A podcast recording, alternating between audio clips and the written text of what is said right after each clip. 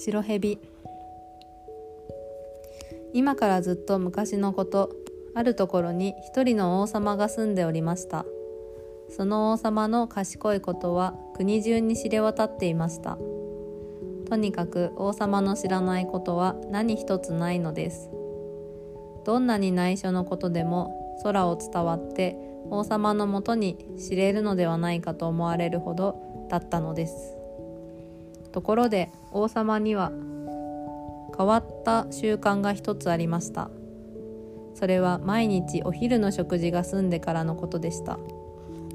食事のお皿がすっかり下げられてその場に誰もいなくなりますと一人の信用の厚い召使いがいつも決まって何かもう一皿も持ってくることになっていたのです。けれどもそれには蓋がしてありますのでその召使いでさえもお皿の中に何が入っているのか知りませんでした。それに王様は一人きりにならないうちは決して蓋を開けて食べようとはしませんので誰一人その中身を知っているものはありませんでした。こうしたことが長い間続きました。ある日のことお皿を下げた召使いがどうにも中身を知りたくなってそのままそのお皿を自分の部屋に持っていきました。召使いは扉を注意深く閉めてから蓋を取ってみました。と中には一匹の白蛇が入っています。召使いはそれを一目見ますとどうしても食べてみたくなりました。そこで白蛇をほんの少し切って口に入れました。ところがどうでしょう。それが舌に触った途端窓の外から優しい声で不思議なひそひそ話をしているのが聞こえてきたではありませんか？そばへ行って耳を澄ましてみますとそれはスズメたちが集まって野原や森で見てきたさまざまなことを互いに話し合っているのでした。つまりこの召使いは蛇を食べたおかげで動物たちの言葉がわかるようになったのです。さてちょうどこの日にお妃様の一番美しい指輪がなくなりました。ところでこの召使いはどこへでも出入りを許されていましたのでこの音が男が盗んだのではないかという疑いがかけられました。王様は召使いを呼び出して厳しく叱りつけました。そしてもし明日までに犯人の名を言うことができなければお前を犯人と考えて罰するぞと脅かしました。召使いが自分に罪のないことをいくら申して立ててもどうにもなりませんでした。召使いは仕方なくそのまま引き下がりました。召使いは不安と心配で胸を痛めながら中庭に降りてどうしてこの災難を逃れたものだろうかと一生懸命考えました。その時ふと見ますとそばの小川の岸にカモたちがのんびり並んで休んでいました。カモたちはくちばしで羽をきれいに揃えながら打ち解けた話をしていました。召使いは立ち止まってその話にじっと耳を傾けました。その話というのは今朝はどこをぶらつき歩いたとか素敵に美味しい餌を見つけたとかいうようなことでした。その時一羽のカモが顔をしかめてどうも腹の中が重苦しくてしょうがない。お妃様の窓の下にあった指輪を慌てて一緒に飲み込んじまったんだと言いました。それを聞きますと召使いはすぐさまそのカモの首玉をひっかみ台所へ持って行って料理番に言いました。こいつを一つ殺してくれ。よく太ってるぜ。よし来た。と料理番は手でカモの目方を測ってみました。よくまあ骨惜しみをせずに太ったもんだ。もうずいぶん前から焼肉にされるのを待っていたんだな。料理番がカモの首をちょん切って腹綿を出してみますと果たして胃袋の中にお妃様の指輪が入っていました。こうして召使いは自分に罪のない証拠を王様に訳もなく見せることができました。王様は自分の誤っていたことを償うために何でも願いを申して申し出るがよいと召使いに言いました。そしてこの宮中で一番名誉のある位につきたければそれも叶えてやろうと約束しました。召使いはそれをみんな断ってただ一頭の馬と旅行のためのお金とをお願いしました。世の中を見物してしばらく世間を歩き回ってみたいと思ったのです。この願いが聞き入れられますと召使いは旅に出かけました。ある日のこととある池のそばを通りかかりました。ふと見ますと3匹の魚が罠にかかって水を欲しがって盛んにパクパクやってきました。やっていました。世間の人たちは魚は口が危険たいのだと言いますが召使いの耳には魚たちがこんな惨めな死に方をしなければならないのかを嘆き悲しんでいるのが聞こえました。召使いは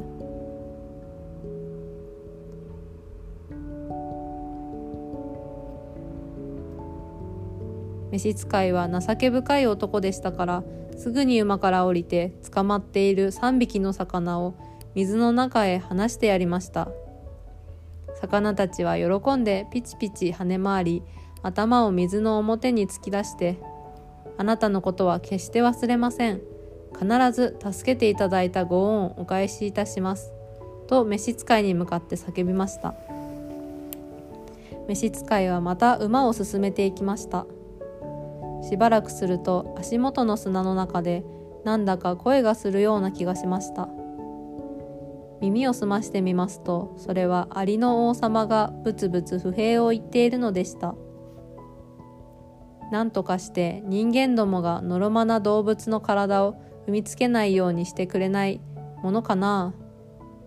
それまた間抜けな馬のやつがあの重い蹄で情け容赦なくわしの家来どもを踏み潰しておるわい。それを聞いて召使いが脇道へ避けてやりますとアリの王様は召使いに向かって大きな声で言いました「あなたのことは忘れません。きっと恩返しをいたします」それからまた道を進んでいきますとやがて森の中へ入りました。ふと見ますとお父さんガラスとお母さんガラスが巣のそばに立っていて子ガラスたちを巣から放り出しているのではありませんか。出て行けこのろくでなしども。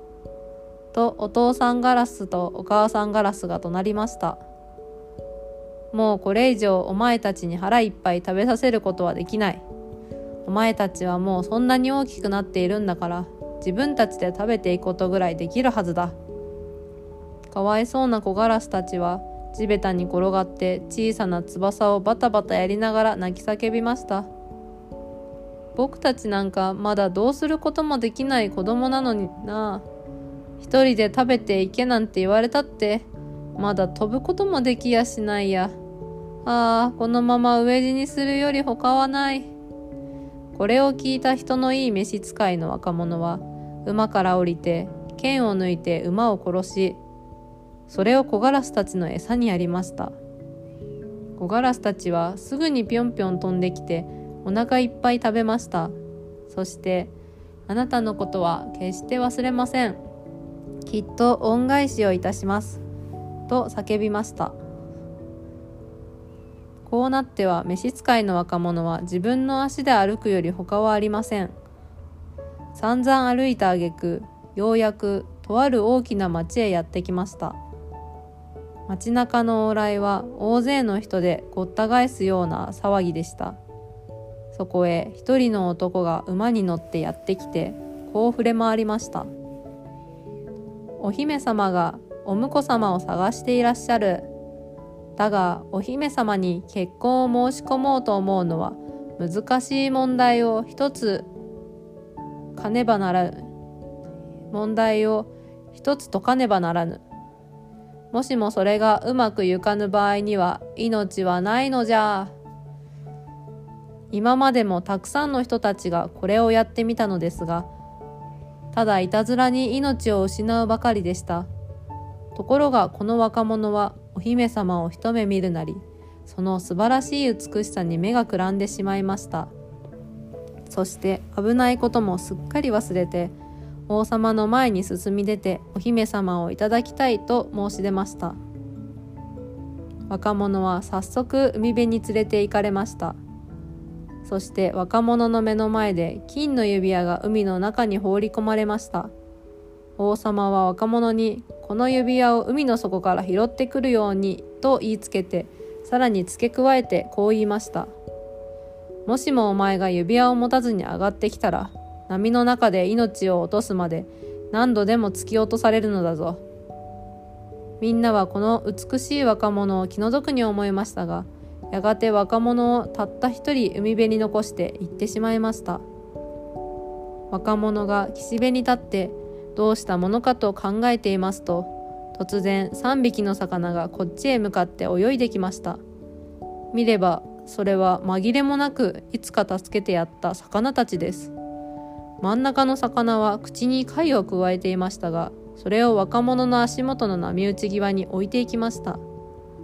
若者がその貝を取り上げて開けてみますとその中に金の指輪が入っているではありませんか。若者は喜びに胸を弾ませてそれを王様のところへ持っていきました。そして約束のご褒美がいただけるものと思って待っていました。ところが気ぐらいの高いお姫様は若者が自分と同じ身分のものではないことを聞きますと若者を下げずんでその前に2番目の問題を解かねばならないと注文しました。お姫様は庭に降りていってきびのいっぱい入っている袋を10袋も草の中にまき散らしました。あの男にこのきびを明日の朝日が出るまでにすっかり拾い集めさせなさい。一粒でも足りなかったらダメですよ。とお姫様は言いました。若者は庭に座り込んでどうしたらこの問題をやり遂げることができるのだろうか？と一生懸命頭をひねりました。けれども何一つうまい考えが浮かんでこないのです。若者はすっかりしょげ返って夜明けに死刑の場所へ引かれていくのを待っていました。ところが朝の最初の光が庭に差し込んだ時にはどうでしょう？銃の袋が一つ残らずすっかりいっぱいになって並んでいるのです。しかもただの一粒も欠けてはいないのです。それはこういうわけでした。いつか助けてやったアリの王様が夜のうちに何千というアリの家来を引きつけてやってきたのです。そしてこの恩を忘れない動物たちはキビの粒をせっせと拾い集めて袋の中に詰めてくれたのでした。